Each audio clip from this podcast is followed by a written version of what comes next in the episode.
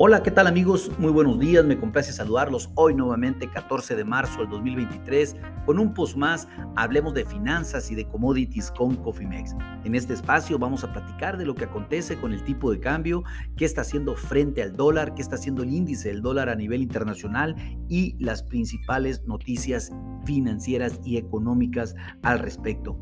Déjenme decirles que prácticamente nuestro peso en este momento tiene una apreciación muy importante del 1.50%, algo como, para que se den una idea, de 27, 28 centavos por cada dólar.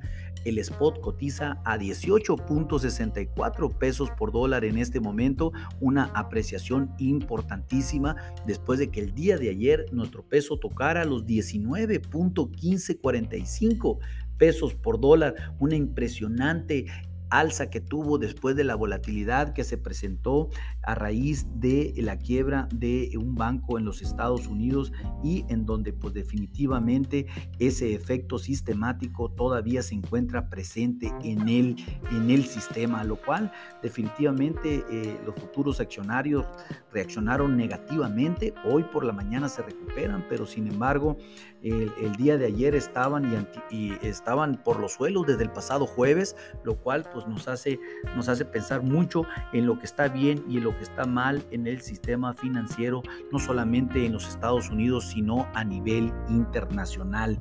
Nuestra moneda pues prácticamente el día de hoy inició operaciones a niveles de 18.84 pesos por cada dólar. Esto pues definitivamente después de haber mantenido un rango, como les comenté el día de ayer, alcista hasta los 19.1545 pesos por dólar. Hoy los futuros accionarios pues aperturan y se encuentran positivos. Eh, esto pues básicamente van a esperar más comentarios acerca de la Fed de los Estados Unidos, cuál va a ser la directriz para vigilar el riesgo del sistema eh, financiero después de la crisis que sufrió este banco en California. Eh, entonces pues realmente vamos, vamos, va a provocar una desaceleración definitivamente en el, en el ciclo de la salsa de las tasas de interés, porque si bien ahorita sería impresionantemente mal si la Fed incrementara nuevamente la tasa de interés después de lo que está sucediendo en el mercado, después de lo que está sucediendo eh, financieramente, eh, definitivamente anticipamos de que incluso las tasas de interés por parte de la Fed pudieran bajar este próximo 21 y 22 de marzo. Estén muy atentos, las condiciones cambian impresionantemente y pues obvio, ahorita eh, la menor preocupación de la Fed es la inflación.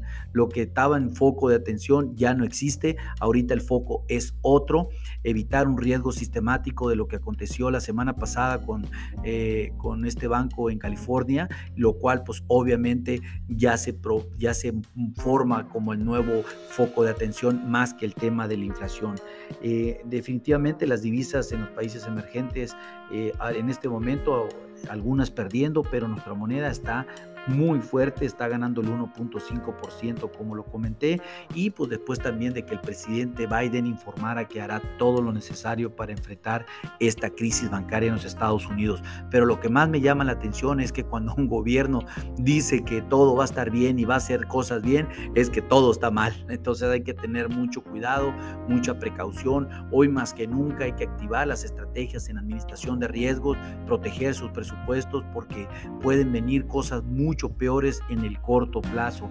Recuerden, peores en el corto plazo. Este movimiento del tipo de cambio lo anticipamos desde hace semanas atrás, incluso cuando rompió el tipo de cambio por debajo de los 17.90 informamos, vayan con todo, hagan una estrategia a mediano y largo plazo, es el mejor momento de hacerlo. Esperamos que la volatilidad continúe sin lugar a dudas.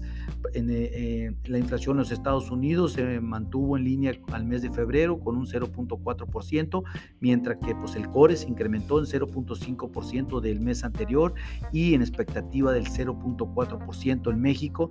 Se publica la cifra de reservas internacionales el día de hoy en un poco poco, poco más tarde las daremos a conocer. Sin embargo, pues eh, hoy el índice del dólar está subiendo el 0.18%, algo como 187 unidades, para presentar su principal indicador en 103.373 unidades. Nuestro peso, como se los comenté, se aprecia al 1.5% y se mantiene en los 18.60 pesos por dólar. Impresionante eh, la volatilidad, impresionante eh, lo que está aconteciendo en los Estados Unidos. Hay que hoy más que nunca realizar sus estrategias en administración de riesgos, protejan sus activos. Si no las tienen, llámenos con gusto, podemos asesorarles y hacerles un traje a la medida. Hablando técnicamente, pues esperamos eh, básicamente la resistencia se convierte en 19.15 centavos por dólar, la principal resistencia.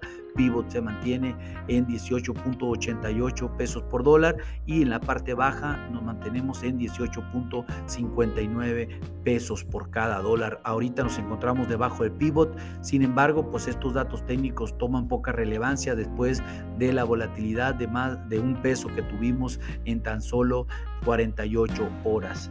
En fin, así es como amanece eh, hoy el tipo de cambio, así es lo que eh, es la información más relevante. Eh, le doy las gracias por su atención a nombre de todo el equipo de Cofimex y mío propio José Valenzuela.